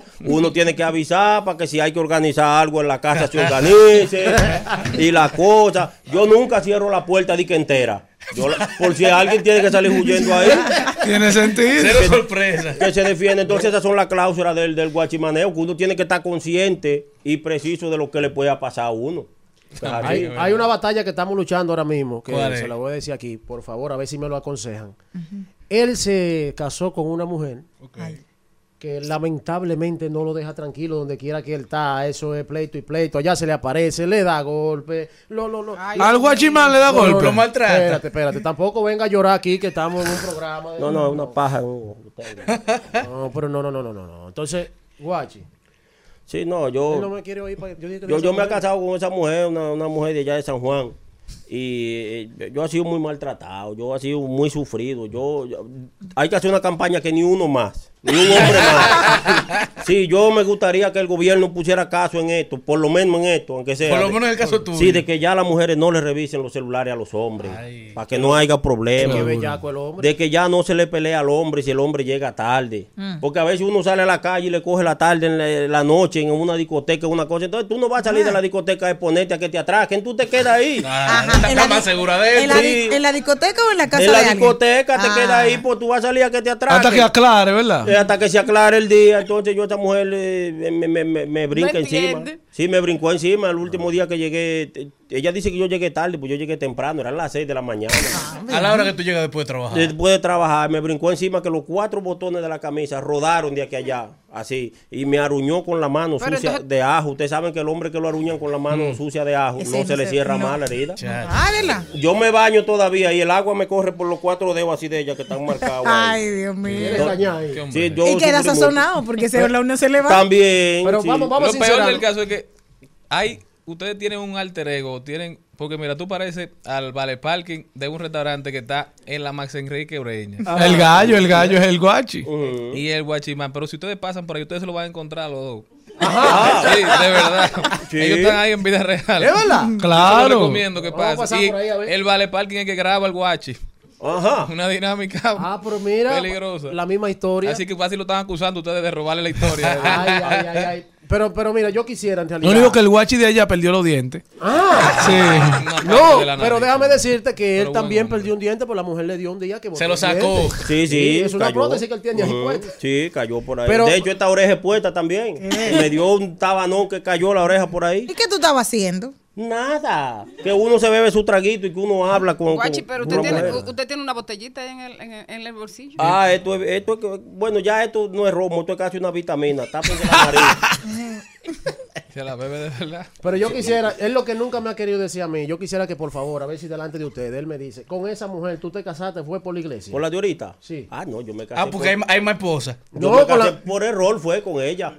¿Cómo Claro, fue? Claro, si yo me había llevado de mi mai, yo no me caso con ella. Porque usted sabe que cuando la mai de uno le dicen a uno, no te cases con esa mujer, no te cases que te va a ir mal. Llévate de tu Si mamá. te casaste, a los dos años estás tú con la ropa en una funda prieta de la mai tuya. Diablo. Porque en una funda prieta tú compras todos los bultos en Amazon. Y, en la mujer te la echa la ropa en una funda prieta. Porque eso es lo que ofende. Los bultos desaparecen Sí, cuando hay porque eh, las mujeres Pero son ya- así de, de, de, de, de especiales. De. Pero ya, ya te pasó. Maleta te suave. tocó llevarte la funda. Claro, yo, me- no, yo no me la llevé, ya me la tiró casi que cayó allá. la ella no tenía fuerza para levantar un botellón, pero para ella tirarme la ropa en el patio, halló fuerza. Entonces yo quiero saber eh, qué fue lo que pasó, en qué momento el entendió que él era músico y agarró su, o sea, ya él sabía, tenía conocimiento, tenía su acordeón. ¿Y cómo le cayó ese acordeón al guachi? Uno busca su entretención en el trabajo. ¿Sabe que el trabajo del guachimaneo a veces uno dispone de mucho tiempo libre cuando uno quiere? Ese tiempo uno que sabe si lo aprovecha leyendo un libro, chismoseando o si lo aprovecha durmiendo. Yo decidí dormir menos y me llevé mi acordeoncito para allá para el trabajo y ahí yo ensayaba. Y Pero así me fui involucrando chin a chin. No ese que él tiene ahora, porque ese, ese está nuevo. ¿y Es cuál un es- cuál- viejito que él tenía por ahí. Que no ¿Cuál es el tiempo tapa. libre de, de los guachimanes? Porque se supone que cuando ustedes están No, en el trabajo, el trabajo. Cuando no hay ladrón es tiempo. Sí, libre. bueno, nosotros tenemos libre, de tiempo libre, 12 horas. Lo mismo que trabajamos. Exacto. Sí, nosotros estamos libres porque... Y si no hay ladrones. Si no hay ladrones, ¿qué uno va a hacer? Dormir. Exactamente, porque yo no puedo hacer más nada. Yo no abro puertas. No, porque lo que yo estoy abriendo una puerta se me mete un ladrón ahí, después me... No. No, pero con ese tirapiedra que tiene ahí, no, yo no creo que se meta ladrón ahí. Bueno, yo, yo tira piedra, por lo menos con eso yo me defiendo, porque yo no uso armas. Yo no uso... Y te contrataron sin arma. Sí, porque Pero cuando yo... historia, que le haga esa historia. Sí, cuando yo fui a la compañía, me dijeron, bueno, yo lo que quería era engancharme. Yo aquí no, aquí la arma que tenemos aquí es un tirapiedra y, un- y una chatica de romo. Yo le dije, démela, venga. Yo con eso resuelvo la noche Yo, entera. yo no necesito más, más nada. Yo no necesito más nada. Y yo no uso armas porque ustedes saben que a los guachimanes nos cobran los tiros. No relajes. Ah, pero yo no sabía ese ¿En chico. Y, serio? no- y nos descuentan los días que faltamos también a trabajar. No Entonces, relaje. sí, como a uno le descuentan los tiros, yo dije, no, yo no voy a usar escopeta, porque si se mete un ladrón y yo le tiro tres disparos y lo fallo, tengo que pagar eso de balde.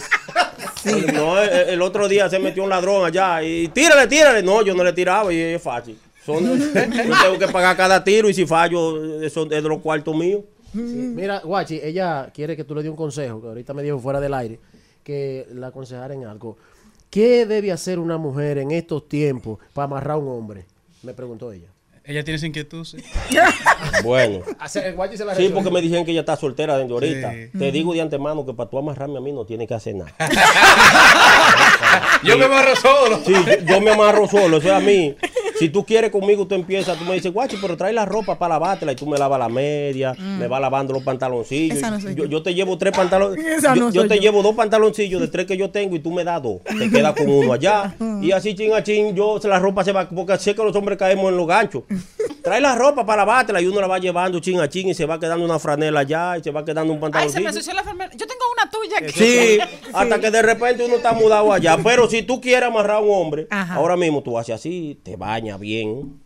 Como todas las mujeres siempre se bañan de noche. El hombre que le da más brega bañarse. El hombre todavía a las 2 de la madrugada y a la 1 está paseándose ahí sin bañar en la casa. Algunos, Guachi, algunos. Sí, Claro. El guay está porque- raro. Sí, porque el hombre trata a su cuerpo como si fuera un traste, un plato, una cuchara. Ok. Que Lo lo, lavo una vez al que día. lo friega si lo va a necesitar, si va a comer. Sí, entonces tú te bañas, te pones tu pantaloncito corto, bien sexy, te echas perfume en el cuerpo entero. Por ahí también, Maribel, pero claro, hay que echarse por ahí también. Porque ella me hace señas por todo el cuerpo entero, yo dije. Entonces, después que tú te echas tu perfume en el cuerpo entero y te bañas y te pones tu pantaloncito corto, entonces tú te vas para el banco y le haces una transferencia al hombre. Eso amarra a cualquier hombre. Sí. se, se enamora de Juan. Oh, la ropa interior la está el hombre lavando al otro día y tendiéndola a él. Y, y con un mandril que dice la mejor mamá del mundo. claro. Oh. Por eso fue que él escribió el tema, el tema nuevo que tiene, que se llama el té.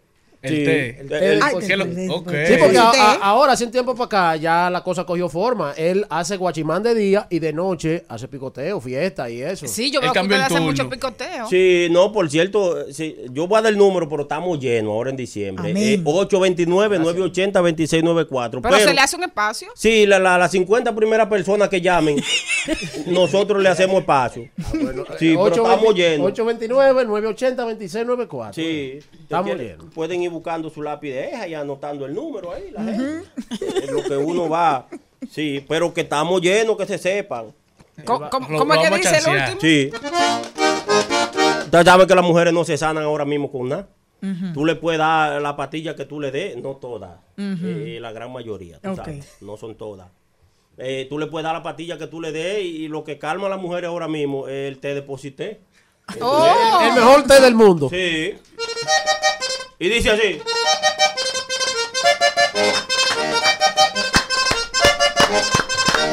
El mismo guachi. Las mujeres dicen, yo no sé qué es.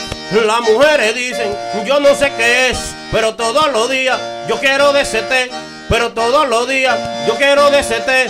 A la suegra mía, la azúcar le subió. Yo le di de mi té y se le bajó. Yo le di de mi té y se le bajó. Cuando mi mujer no me quiere ver. Cuando mi mujer no me quiere ni ver.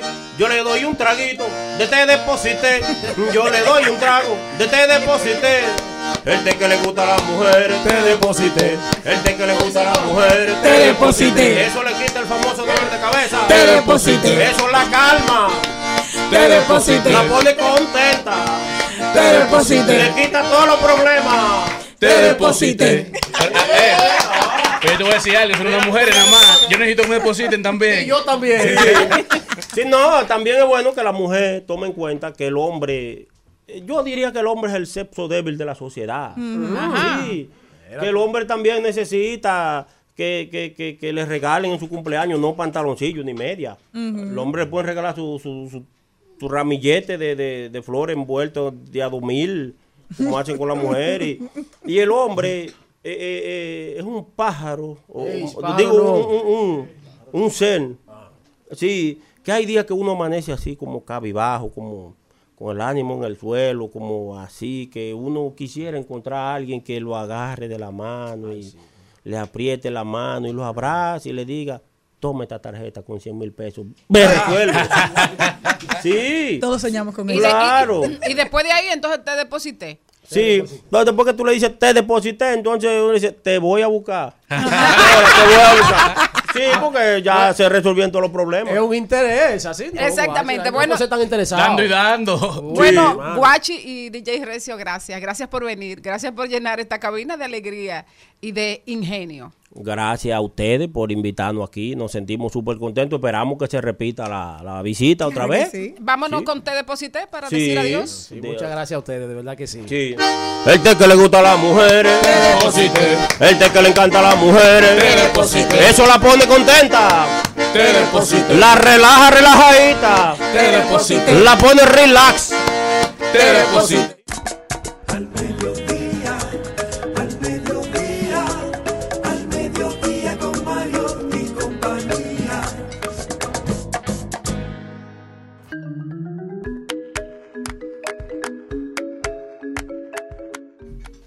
Nosotros nos vamos para el exterior, particularmente a los Estados Unidos.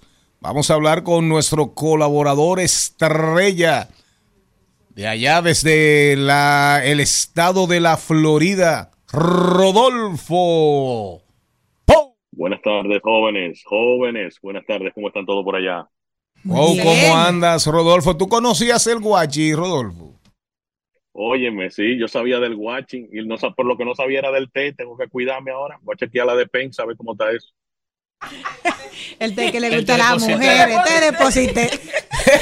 Oye, oye, oye, o- oye una, oye una del guachi sobre el dinero. Oye esto, Rodolfo, filosofía vacía, como le decía yo a Maribel ahorita, que estábamos filosofando sobre el arrepentimiento. Oye esta del guachi, oye, oye esta. Parecen como epígrafes, así como eh, unos razonamientos cortitos, pero bestiales, descomunales, porque dan, dan en la diana directamente. Maribel, no lo encuentras. Míralo aquí. Oye, oye Rodolfo, oye. A mí el dinero Voy, no voy. me hace feliz. Me hace falta. A mí el dinero no me hace feliz, me hace falta. y ya. Genial. Genial. Genial, pero genial. Rodolfo. ¿cómo anda, cómo andan los Estados Unidos? Caramba. Wow, este, mira, eh, para el que le gusta la política y es algo que vengo citando desde hace tiempo, el escenario mundial es un escenario rico en escen si se quiere, en eventos, en, en- en posibilidades, algunas históricas, algunas del momento eh, para todo aquel que le guste la política. Lamentablemente no es un buen momento para la humanidad, no es un buen momento para los, los grandes poderes, eh, estamos hablando de Estados Unidos como por igual, China, Rusia, en fin, todos los que componen la Comisión de Seguridad dentro de las Naciones Unidas, y, y más bien Europa y el Medio Oriente que siempre, es decir, tienen 500, 600, mil años en, las mismas condiciones, en la misma situación. Pero algo sí quería observar, porque es eh, resaltar, que es que he visto muchos programas de, de radio y de televisión donde los analistas enfatizan en querer contar la historia de lo hace 3.000 años. Que si Israel, que si fue un pueblo citado en la, Bi- en la Biblia, que si tiene 3.000 años, en fin, y que si de ahí se pasan entonces a citar eh, los casos de la guerra de los seis días del 67, o la guerra de Yom Kippur en el 73, o, o en fin, el acuerdo con Egipto en el 75, o lo que sucedió en la posguerra cuando Palestina se convierte en la Palestina británica. Y les soy franco, nada de eso importa. El análisis que hay que hacer sobre la situación actual, yo sé que es muy bonito relatar la historia, y, pero no, para nada de eso importa. Creo que el escenario que más importa es el del 2005, donde el primer ministro Sharon eh, emite, si se quiere, una orden para todo israelita que evacúen eh, Gaza y en ese momento Gaza, a través de la Organización de Liberación Palestina, asume el control del territorio de, Gaza y creo que ese es el escenario que hay que comenzar a valorar. Eh, a partir de ese punto es que nos encontramos en la situación que nos estamos ahora. En el 2007 Hamas toma control por encima de la Organización eh, de Liberación de Palestina y en ese momento es que ya se comienza a generarse el conflicto que hoy estamos viendo en nuestras pantallas y, estamos tanto discutiendo en los medios de comunicación. Ese creo que es el escenario que hay que valorar. Preguntita, eh, Rodolfo. Dos coacusados del caso Trump en lo respectivo al asalto al Capitolio se declaran culpables. ¿Qué sigue después de esto? Mira, uno de ellos es el arquitecto de la acusación de Georgia. La acusación de Georgia fija que además de la negación que hubo, la intervención en el proceso de solicitarle al secretario general del Estado que le consiguiera eh, los votos que él requería, que eran 14 mil y tantos para poder superar las elecciones y ganar el Estado. Eh, ese equipo que está, que está siendo acusado conjuntamente con él, que son 19 personas, dos de las cuales ya vimos que se declararon culpables.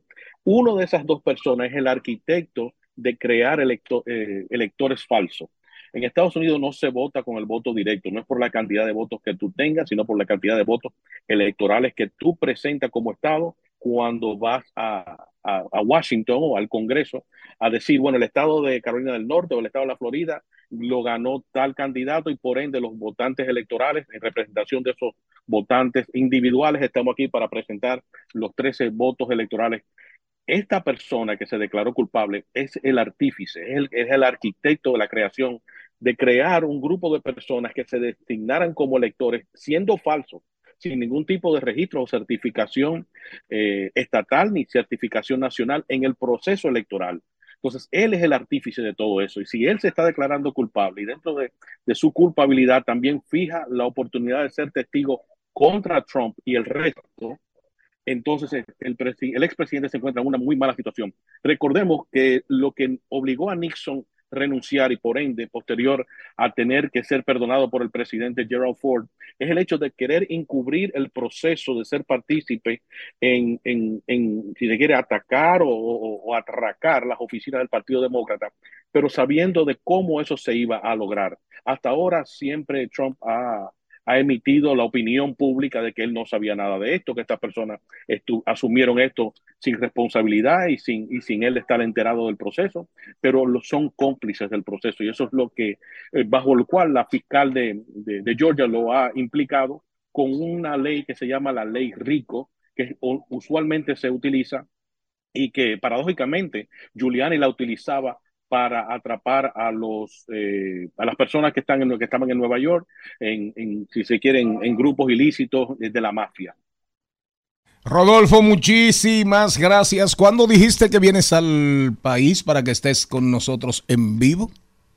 creo que es a finales de noviembre por, por el momento va a ser a final de noviembre esa es la idea Y yo sé que estás llorando porque te perdiste el concierto del Alfa allá en el Madison Square Garden. Yo sé que estás muy triste, Rodolfo. Dolido, dolido, dolido. Tengo un nudo en la garganta que de verdad que no lo aguanto, no lo aguanto. Nuestro colaborador, colaborador estrella desde los Estados Unidos, Rodolfo Pou. En breve, Hernán Paredes, estadísticas en seguridad vial.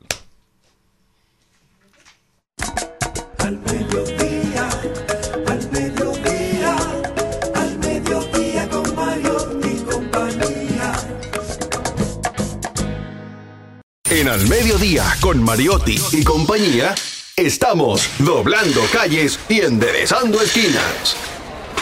Y ahora, doblando calles y enderezando esquinas. Bueno, ya está con nosotros el hombre que más sabe de tapones. El hombre que los semáforos le dan la luz verde, porque es el que más sabe de seguridad vial. Y viene a hablarnos sobre ese mismo tema, la seguridad vial, vial las recientes estadísticas. ¿Qué tenemos de nuevo, Hernán Paredes? Muy buenas tardes a todos. Encantado de estar aquí con todos ustedes. Ojalá fuera cierto que los semáforos me dan luz verde. Así Bueno. no tendría que salir que una sí. hora y media antes para acá, para la emisora. Miren, yo quiero hablar hoy de estadísticas porque hace varias semanas se publicó las últimas estadísticas de seguridad vial de la República Dominicana y no tuvo tanta incidencia. Quizá porque los datos no eran halagüeños.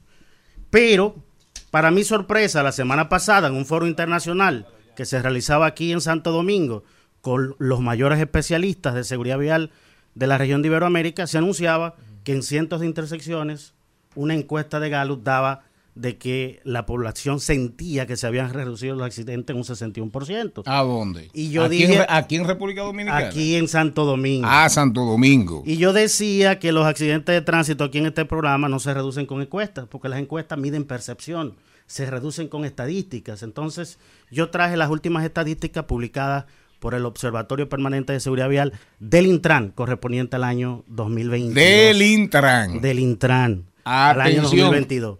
Que este año no se le dio, repito, tanta eh, preeminencia, quizás porque no eran halagüeñas. ¿Por qué? ¿Qué es lo que están mostrando las estadísticas de seguridad vial de República Dominicana, las más recientes? Que estamos volviendo a cifras negativas anteriores a la pandemia, que estamos volviendo incluso a cifras negativas peores que las que teníamos antes de la aprobación de la ley número 63-17 de movilidad, transporte terrestre, tránsito y seguridad vial, antes de la creación del órgano rector, Ajá, el sí, Instituto sí. Nacional de Tránsito y Transporte Terrestre. Intran. Entonces, miren, si vemos las estadísticas desde el 2016 al 2022, y ojalá a- ahí la tenemos en pantalla, gracias. Fíjense que en el año 2016 las fatalidades por tránsito alcanzaron la cifra de 3.118 muertes. ¿En qué año? En el año 2016. En el año 2000 no, do- 2022, que son las últimas que tenemos, la cifra es de 2.921. Si analizamos lo que pasó en ese periodo, podemos ver, como vemos en pantalla, que hubo dos momentos donde hubo una reducción significativa de la muerte por tránsito en República Dominicana. La primera fue en el año 2017. Hubo una reducción de un 10%, más de un 10%. ¿Por qué? Ese fue el año precisamente que se implementa la nueva ley de, tránsito y seguridad vial y organismos como la Organización Panamericana de la Salud dicen que cuando tú apruebas este tipo de marco normativo en los países, eso produce un efecto psicológico en la población. La población se comporta mejor en la calle. Eso combinado con una serie de acciones que empezaron ese mismo año. Recuerden que en el 2017, a mediados, inicia o comienza operaciones el Instituto Nacional de Tránsito y Transporte Terrestre Intran. La segunda vez donde hubo una reducción significativa fue en el año 2020 por la pandemia. Se redujo en un 15% porque estaba el toque de queda, los encierros. Sin embargo, hubo países que alcanzaron reducciones de un, de un 40 o un 50%. Aquí solo fue un 15%. Es decir, que ni siquiera los, inci- los encierros Ni presos, pudieron- ni presos voluntarios ni- como eran. Así mismo es.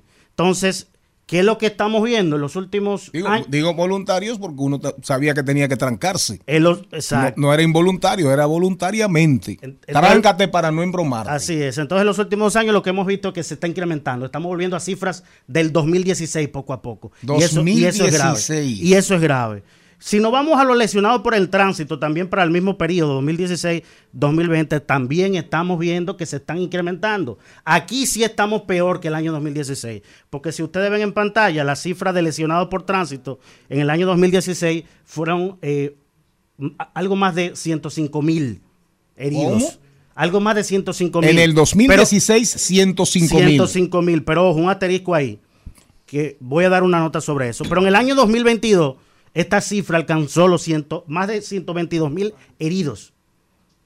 Un aumento de un 16% entre 2016 y 2022. Ahora bien, yo tengo mucho cuidado cuando hablo, con esta, con- cuando ha- hablo de estadística de heridos, porque el subregistro en República Sí, sí, Dominicana claro. es enorme en materia. Hay subregistro en muerte, en herido es todavía mayor el subregistro. Porque hay una gran cantidad de lesiones por tránsito que por debilidades en el proceso de registro no se consignan.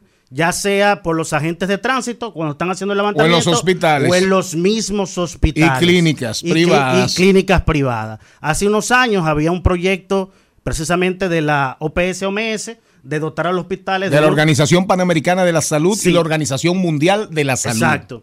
Eh, que era de dotar a los hospitales de un sistema, sistema informático, donde pudieran consignar, consignar bien no solo este tipo de lesiones y muertes, sino otras también. Porque recuerden, y lo he dicho aquí en este programa, incluso para el año 2017, el subregistro en, en, en las estadísticas de mortalidad general del país era de un 30%.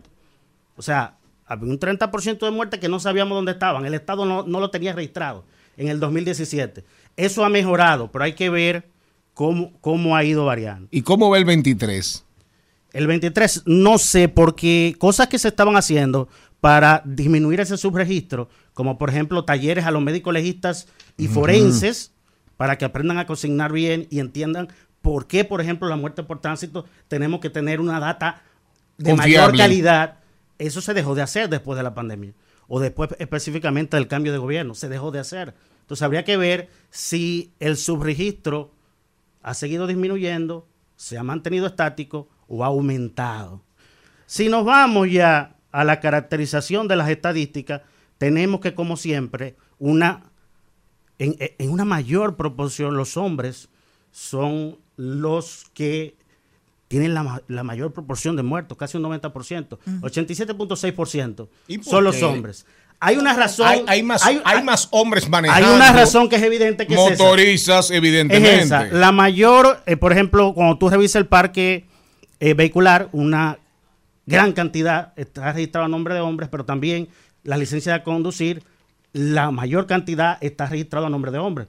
Pero, pero, sin embargo, hay países que están estudiando el comportamiento sociológico de los hombres. Por ejemplo, Costa Rica está estudiando que los hombres latinos, sobre todo jóvenes, tienen un comportamiento más temerario y por lo tanto eh, se ven mayormente involucrados en accidentes de tránsito. Eso pudiera hacerse aquí también, pero no se está haciendo.